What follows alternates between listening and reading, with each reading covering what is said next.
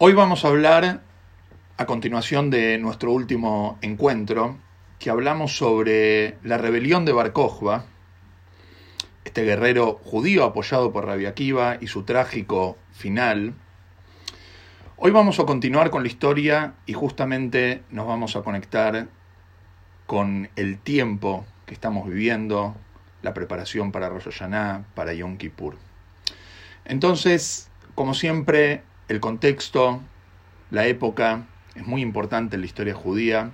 Nos ubicamos en mediados del segundo siglo de la era común.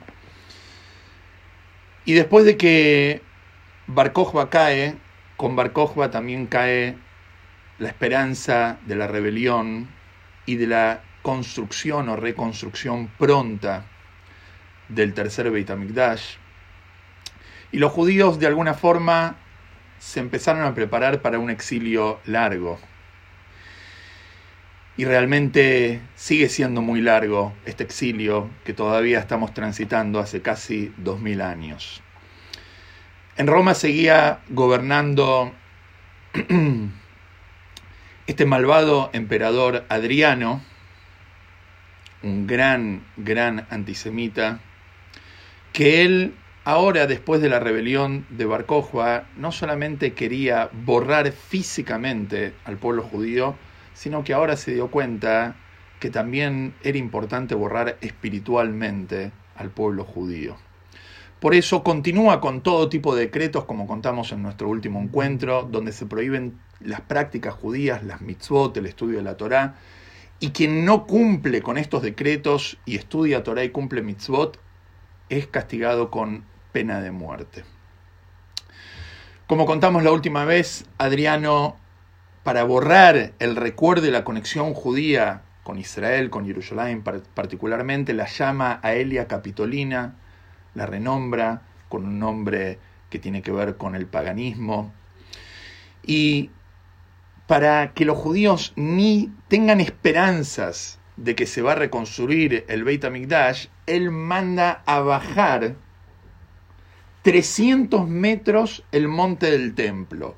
Originalmente el monte del templo, donde está hoy en día el Cótel, la ciudad vieja, digamos, era 300 metros por arriba de lo que ven nuestros ojos. O sea que él cambia literal la visión, el paisaje de Jerusalén cambia dramáticamente porque él lo rebaja para mostrar de que no va a ser reconstruido. Por eso Hoy en día, cuando miramos Jerusalén desde diferentes miradores, Aratzofim etc., lo vemos como el monte del templo, digamos, por debajo del lugar donde estábamos nosotros. Sin embargo, en esa época Jerusalén, el monte del templo, Arabait, era lo más alto que había en toda la ciudad. Como contamos, ningún yehudí, ningún judío podía vivir en Jerusalén para, esa época. Jerusalén era Judenrein, borrado el recuerdo judío de todo Jerusalén. Y esta época, la que fue durante y principalmente posterior a la rebelión de Bar es una de las peores épocas de la historia judía en el idioma de nuestros sabios, en el Talmud es llamado Sha'at Ashmad, el momento, la época de la persecución religiosa. Y ahora vamos a contar por qué. Nosotros sabemos, en la ley judía, siempre se habla que si una persona es obligado a transgredir una mitzvah bajo amenaza de muerte, entonces tiene que transgredir la mitzvah y seguir viviendo, porque la Torah fue dada para vivir y no para morir, obviamente con excepción de las tres transgresiones más fuertes, que son la idolatría, el adulterio y el asesinato, que la persona siempre tiene que estar dispuesto a dar su vida antes de transgredir estos, estas graves transgresiones. Sin embargo, escuchen esto, en la ley judía, en Shulchan Aruch, Rambam lo trae hace siglos que en tiempos de persecución, Beshat Ashmad, en tiempos de persecución religiosa, la persona tiene que dar su vida antes de transgredir cualquier mitzvah. Y aún una mitzvah de las más livianas. Pregunta la Gemara, ¿Qué es una mitzvah liviana? Y en Sanedrin pregunta la Gemara, ¿qué es una mitzvah liviana? Porque uno dice, ¿hay mitzvot livianas? ¿Hay mitzvot sencillas? ¿Mitzvot kalot? Responde la Gemara y dice así.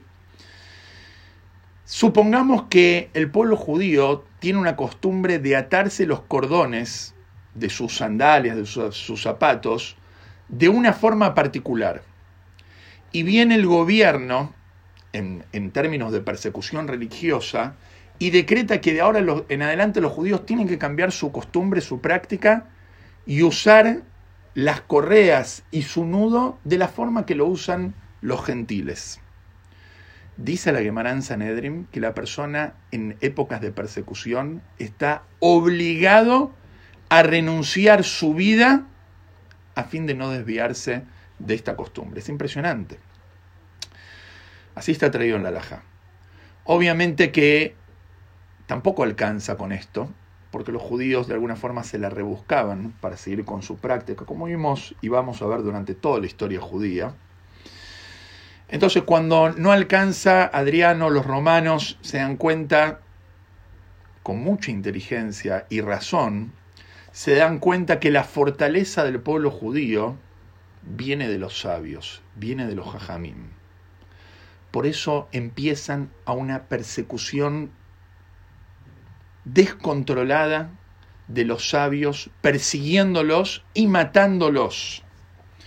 Interesante que los nazis, dos mil años después, 1900 años después, hicieron exactamente lo mismo. El rabino Rabbi Israel Meir Lau, uno de los más importantes rabinos, fue Rabbi Rashid de Israel, tiene un libro traducido al español. Él cuenta ahí en su libro que cuando los nazis llegan al pueblo donde él vivía, al primero que van a buscar es a su papá. Su papá era el rabino de la ciudad. Y lo golpean frente a toda la comunidad. Los nazis sabían que la, si, si, si el rabino, si el sabio es golpeado, la comunidad es golpeada. Y esto lo aprendieron de los romanos. Los romanos sabían que la fortaleza del pueblo judío viene de los líderes, viene de los jajamim. Por eso empieza la persecución religiosa principalmente hacia los sabios. Y es acá donde entramos en la historia, en una época triste, que se llama la época de los Azará Arugei Malhut, los diez mártires asesinados por manos del gobierno romano.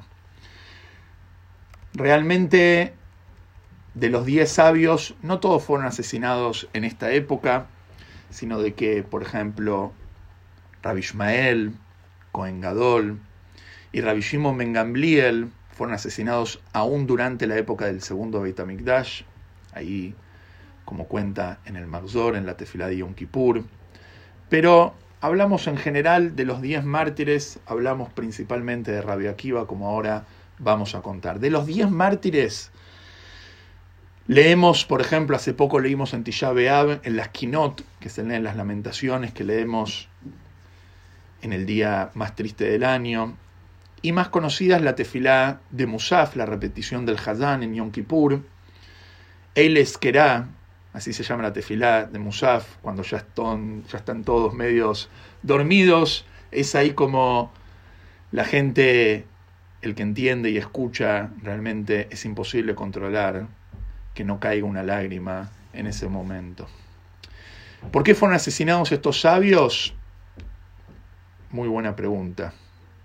No tenemos respuesta. Fue un decreto divino. Solo Hashem sabe por qué fueron asesinados estos sabios.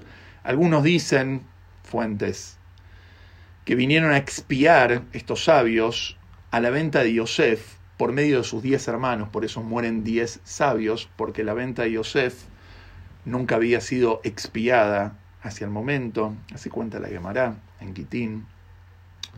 ¿Quiénes fueron estos diez sabios puntualmente? Bueno, hay muchas discusiones al respecto, porque murieron más de diez sabios, pero voy a nombrar algunos de los más conocidos y voy a contar un poco sobre su historia. El primero y el más conocido de todos, obviamente, es Rabbi Akiva. Akiva ben Yosef. Lo que puedo contar de Rabbi Akiva no va a ser suficiente. Libros enteros sobre Rabbi Akiva. Nuestros sabios lo comparan con Moshe y en algún punto, como vamos a ver, una historia superior a Moshe. Hablamos un poco de Rabbi Akiva en la clase anterior, cómo él apoyó a Bar que finalmente fue decepcionado por Bar Pero Rabbi Akiva tiene algo muy particular. Rabbi Akiva es el, vamos, podemos llamarlo, es el líder nacional del pueblo judío de las generaciones. ¿Por qué? Porque toda persona se puede identificar con, identificar con Rabbi Akiva. Rabbi Akiva, como se dice, no tenía hijos, no tenía, no venía de ninguna familia aristocrática judía. Es más, Rabbi Akiva era descendiente de conversos. Así cuenta la Gemara. Y siempre que, por lo menos yo cuando leo un libro y hablamos de un, de un sabio, de un tzadik, entonces se dice, este tzadik, cuando tenía 10 años, ya sabía toda la Gemara de memoria, ya había estudiado todo el Shulchan Aruch, ya se había recibido de Rab, de Dayan, trabajar la Hebre Kadisha. Rabbi Akiva hasta los 40 años era un analfabeto. ¿Quién no se puede identificar con Rabbi Akiva? Con un sabio, es difícil un sabio que ya de chiquito era sabio. Nosotros, no sé, no somos sabios, pero Rabbi Akiva era un hombre sencillo, hijo de conversos. Hasta los 40 años, literal, no sabía nada de Torah. Era un simple pastor trabajaba en la casa de un magnate judío de nombre o de sobrenombre Calva Sabúa, como contamos allá por una clase que se refería al que entraba en su casa como un perro hambriento, salía satisfecho de los manjares que había en su casa. Era un millonario, de esos millonarios que estuvieron dispuestos a mantener Jerusalén durante el encierro romano previo a la destrucción del templo. Y es una historia de novela, ¿sí? la historia de Rabia Akiva, porque mientras Rabia Akiva, o Akiva en ese momento, trabajaba en la casa de Calva Sabúa, cuidando su rebaño, ¿quién se enamora de Akiva? Nada más y nada menos que la hija de Calva Sabúa, Rachel. Rachel venera un potencial impresionante, por eso las mujeres tienen esa capacidad, Binay Terán y ya una inteligencia extra Dios le dio a las mujeres y ella vio el potencial y muy inteligentemente lo pudo percibir, aún en el momento que Akiva era un simple judío, y le propuso matrimonio. Y se casan, se comprometen en secreto, con la condición de que él va a ir a estudiar Torah. Cuando Calva Sabúa se, se entera de esto, ¿Qué, hubiéramos hecho nosotros si sería nuestra hija? Sí, bueno. ¿Qué hizo Calva Sabúa? Millonario, su hija se casa con el pastor analfabeto. Obvio. La deshereda, la echa de su casa. Rachel con su marido van a vivir a la pobreza total. Total.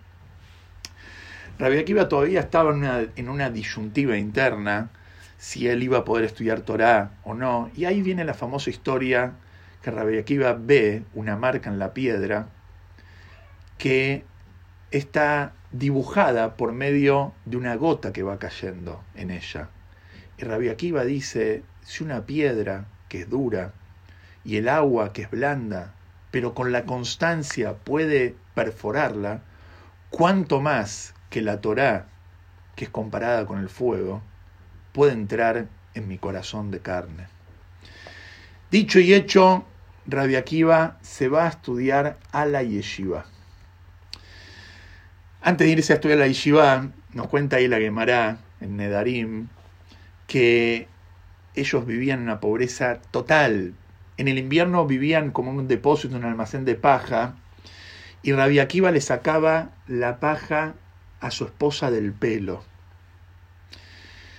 Y en un momento romántico, vamos a decir, la Gemara cuenta que Rabbi Akiva le dice a Rachel, si tendría la plata, te regalaría una corona de Yerushalayim Shel de una corona de Jerusalén de oro. Obviamente, la famosa canción viene a parafrasear esta famosa frase talmúdica de la corona que Rabbi Akiva le termina regalando después a su esposa Rachel.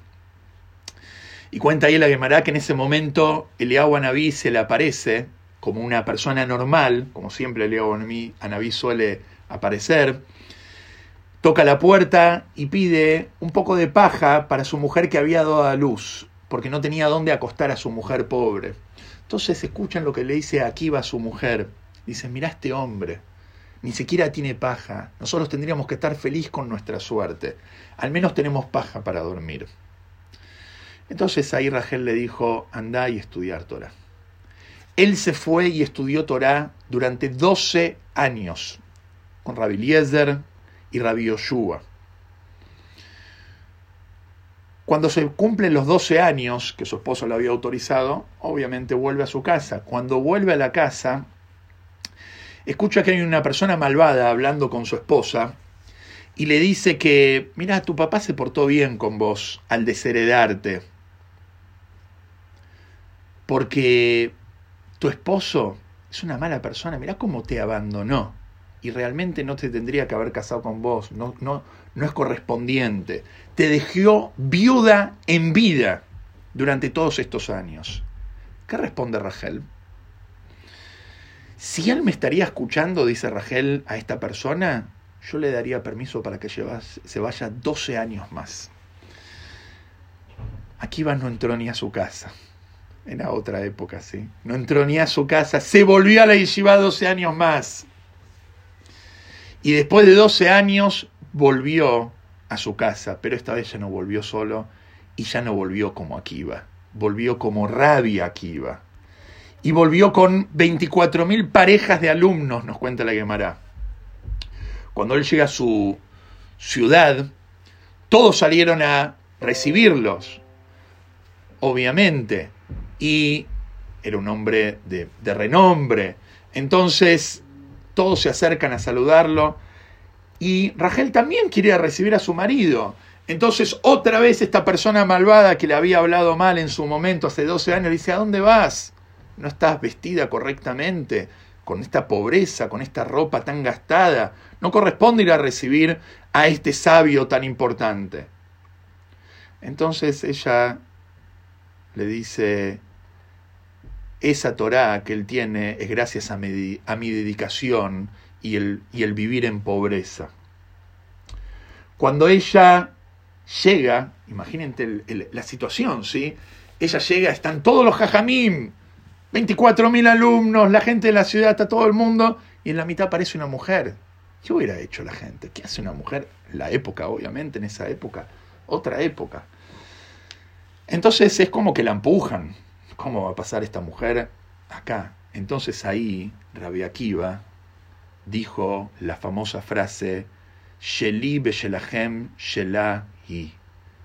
Mi conocimiento y el conocimiento de ustedes es gracias a ella.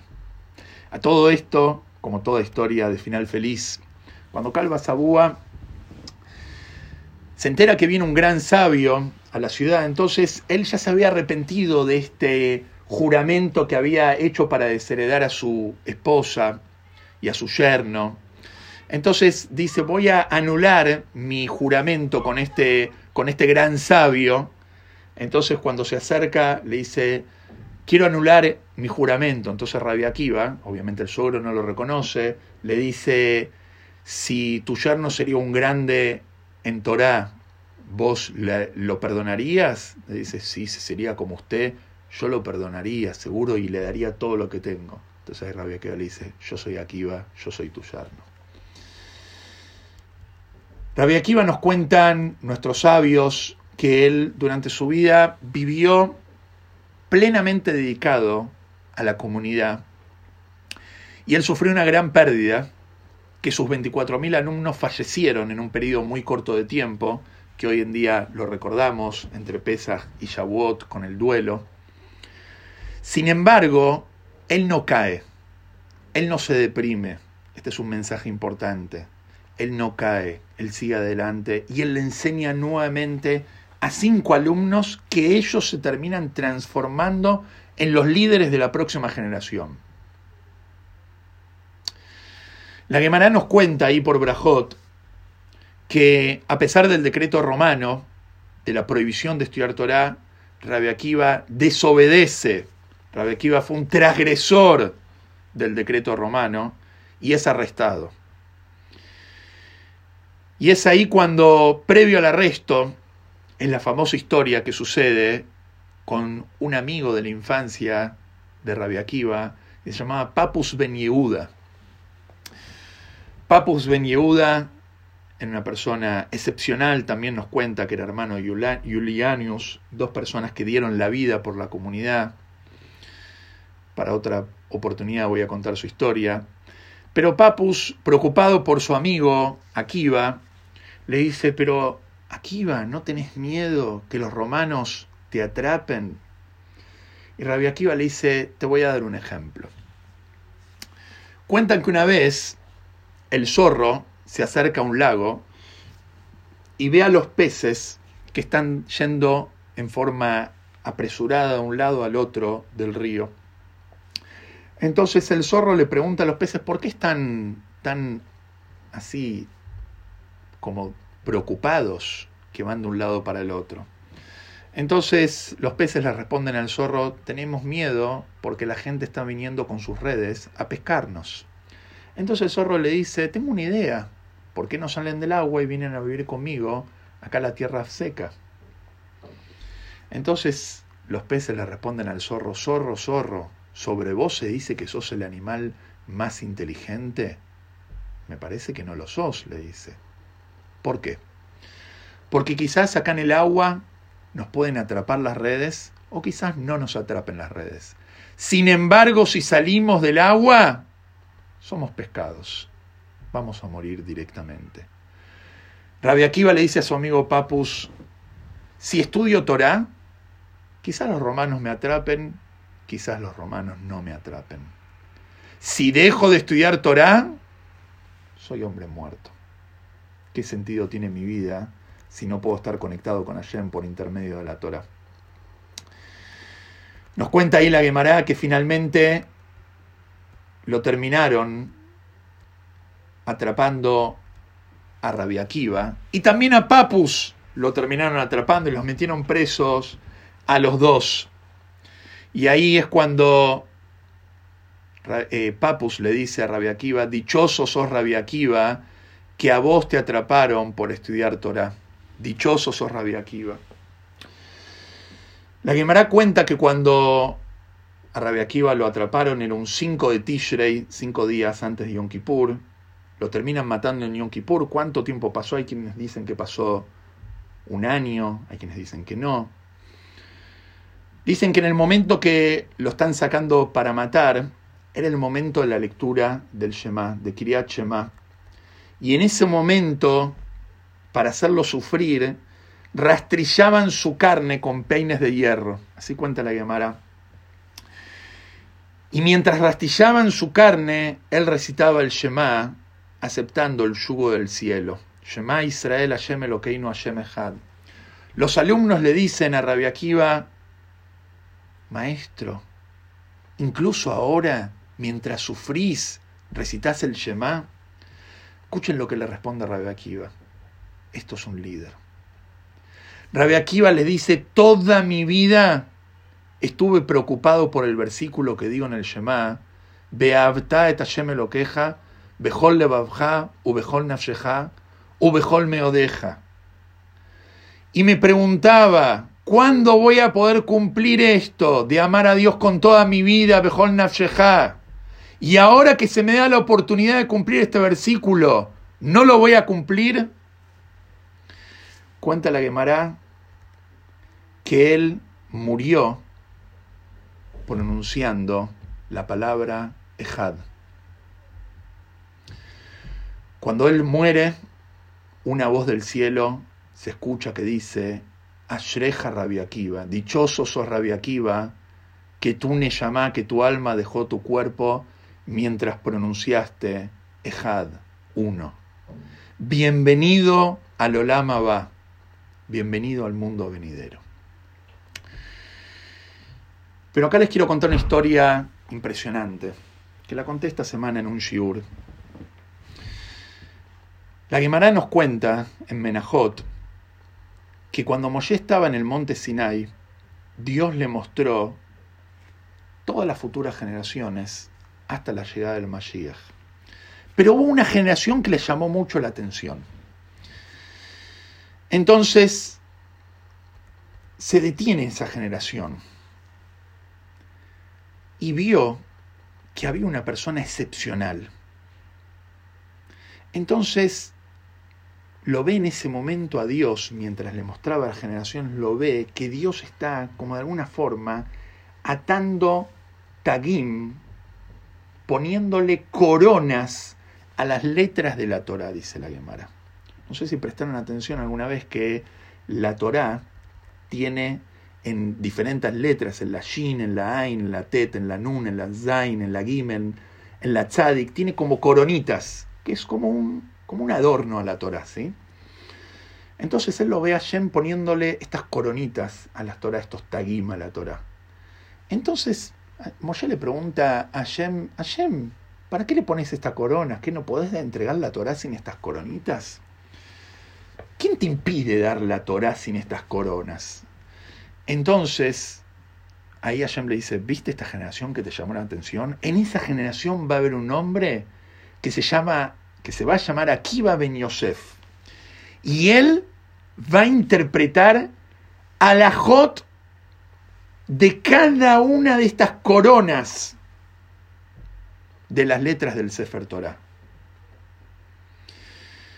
Entonces Moshe le dice, Hashem, mostrámelo quiero ver su vida, quiero conocerlo. Este hombre que le va a poner coronas, interpretar las coronas de la Torá, que ni Moshe sabía el significado, no lo había recibido todavía. Entonces Hashem le dice, movete para atrás y mira. Entonces, como que Hashem lo teletransporta a la generación de Rabbi Akiva, y Moshe se sienta en la octava fila donde Rabbi Akiva está dando un shiur. Y Rabbi Akiva no entiende lo que, perdón, Moshe no entiende lo que Rabbi Akiva está enseñando en su shiur. Entonces dice que se debilitó su mente. Se preocupó porque no entendió lo que, lo que Rabbi Akiva estaba enseñando. Él era Moshe, pero no entendía lo que Rabbi Akiva estaba hablando en, otra lógica que Moshe no, no estudiaba de esa forma. Entonces de repente, uno de sus alumnos le pregunta, ¿de dónde aprendiste esto, maestro? Akiva, Rabia Akiva, ¿dónde aprendiste esto? Entonces Rabia Akiva le responde, esto es una alajá que la recibió Moshe en el monte Sinai. Y ahí Moshe se tranquilizó. Porque dijo, bueno, esto también es parte de la Torá que yo voy a recibir. Cuando Moshe obviamente ve toda esta grandeza, le dice a Hashem, bueno, mostrame, mostrame toda su vida, quiero ver el final de su vida. Ahí Moshe le dice, pero, pero ¿por qué si Akiva es tan grande, por qué estás dando la Torah por mi intermedio? Moshe era un hombre muy humilde, era el prototipo de la humildad. Y ahí Hashem le dice, cállate, no preguntes, así es mi intención, así es mi cabana, no preguntes todo. Entonces, Moshe le pregunta a Hashem, me mostraste su Torah, mostrame su recompensa. Mostrame su recompensa, quiero ver cuál es su recompensa. Entonces Hashem le dice otra vez, volvete para atrás y acomodate y mira. Y y Moshe vio, escuchen esto porque es muy fuerte, Moshe vio que estaban vendiendo la carne de Rabbi Akiva en una carnicería que le habían arrancado mientras lo torturaban hasta la muerte a Rabia Akiva. O sea, no lo mataron solamente, sino que para rebajarlo vendían la carne de Rabia Akiva en una carnicería. Entonces ahí Moshe le pregunta a Hashem la famosa frase, Zu Torah, Hará, esta es la Torah y esta es la recompensa. Y ahí Hashem le responde, cállate, no me preguntes Así es mi intención. Lo que me gusta de esta historia, que es una historia fuertísima, pero hay un mensaje muy, muy fuerte, una enseñanza muy fuerte. Moshe después de ver esta historia y el castigo de Rabia Akiva, y a pesar que él no entiende y no entendió y no lo vamos a entender por qué Rabia Akiva sufre de esta forma, Moshe vive 40 años más después de la entrega de la Torah en Sinai y su fe se mantiene intacta. Moshe no duda en la justicia divina, no duda en Hashem en lo más mínimo. Y este es el comportamiento del pueblo judío durante toda la historia. Vimos sufrimiento, no lo entendemos, pero nuestra fe se mantiene intacta. Les voy a contar sobre algunos sabios más, si me permiten. Otro de los diez mártires que murieron en esta época. Uno de ellos se llamaba Rabejanina Venteradión, que cuentan que los romanos lo encontraron estudiando Torah en público y como castigo lo envolvieron en un Sefer Torah y lo prendieron fuego con el Sefer Torah.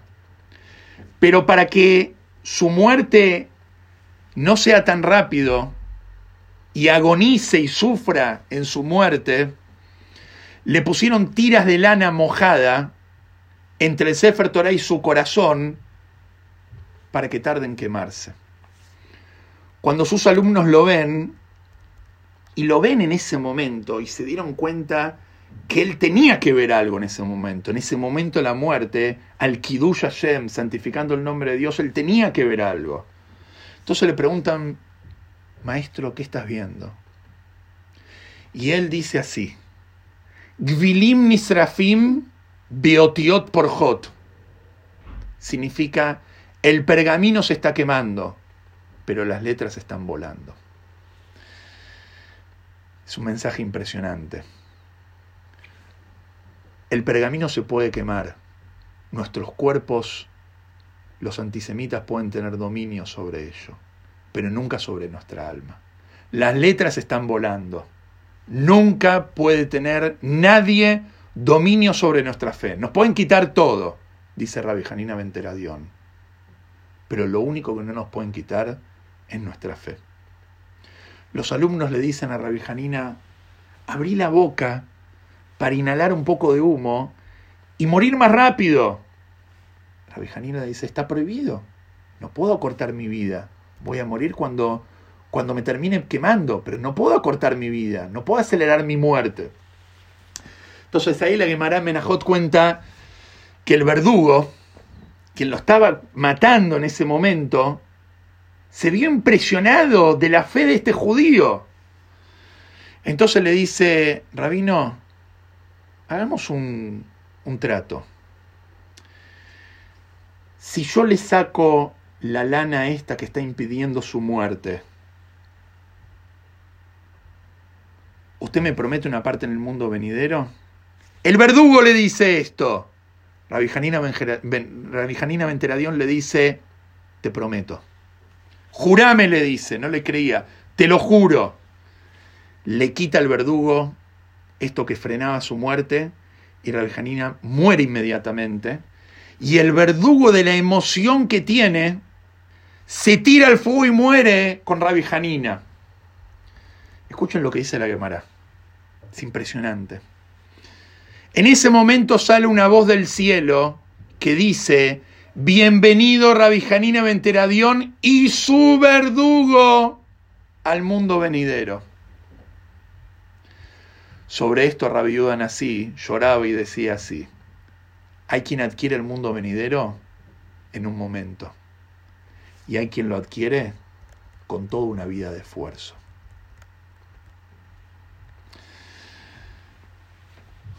Último de los sabios, ya que es muy fuertes estas historias.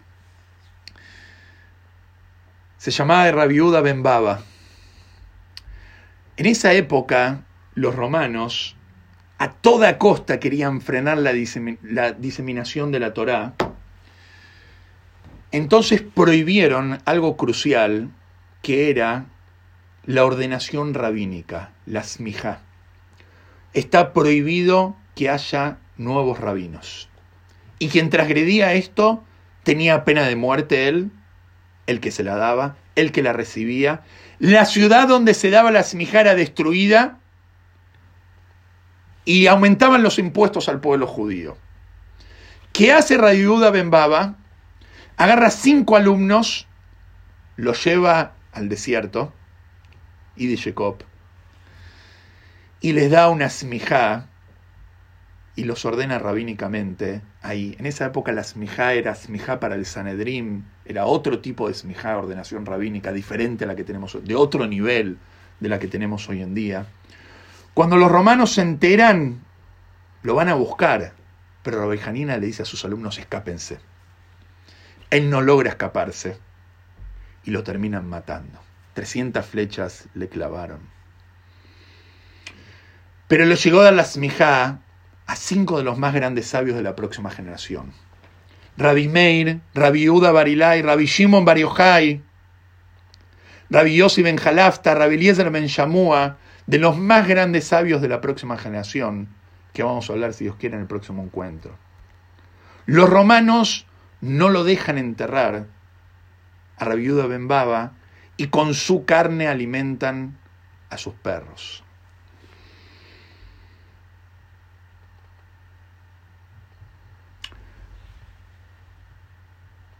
Pero Dios si no fuera porque se lo llevó Adriano en tiempo, ¿quién hubiera sabido lo que hubiera pasado con el pueblo judío si este maldito Adriano hubiera continuado con sus decretos? Y es ahí donde muere Adriano y sube un nuevo emperador, que es uno de los emperadores más benévolos de la historia en relación con el pueblo judío, Antonino Pío, donde en su época es donde comienza la obra más importante de la historia judía, que es la Mishnah, la escritura de la Torá oral. Si Dios quiere, de este tema vamos a hablar en nuestro próximo encuentro, pero tenemos que saber que el pueblo judío siempre mantuvo, su fe intacta, aún frente a las adversidades, aún cuando no entendemos. El pergamino se puede quemar, pero las letras vuelan en el aire.